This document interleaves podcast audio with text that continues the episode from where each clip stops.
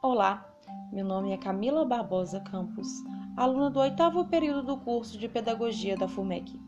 Este é meu primeiro podcast e irei tratar um assunto muito importante.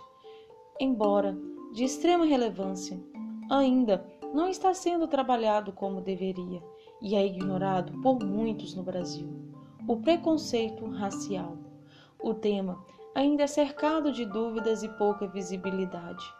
Contudo, suas consequências são cada vez mais fortes, limitando e impedindo o desenvolvimento de crianças e adolescentes.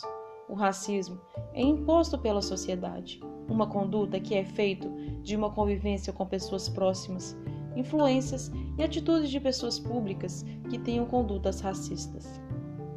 Construir uma educação antirracista implica encaminhar os conflitos interpessoais, mas, sobretudo, reconhecer e valorizar as identidades e histórias de todos os sujeitos no ambiente escolar. Crianças, adolescentes e jovens negros têm vivenciado um ambiente escolar inibidor e desfavorável ao seu sucesso e ao desenvolvimento pleno de suas potencialidades. Lançar um novo olhar de contemporaneidade para que se instalem na escola posicionamentos mais democráticos, garantindo respeito às diferenças, as condições básicas para a construção do sucesso escolar. Fundamentar a prática escolar diária, direcionando-a para uma educação antirracista, é um caminho que se tende a percorrer.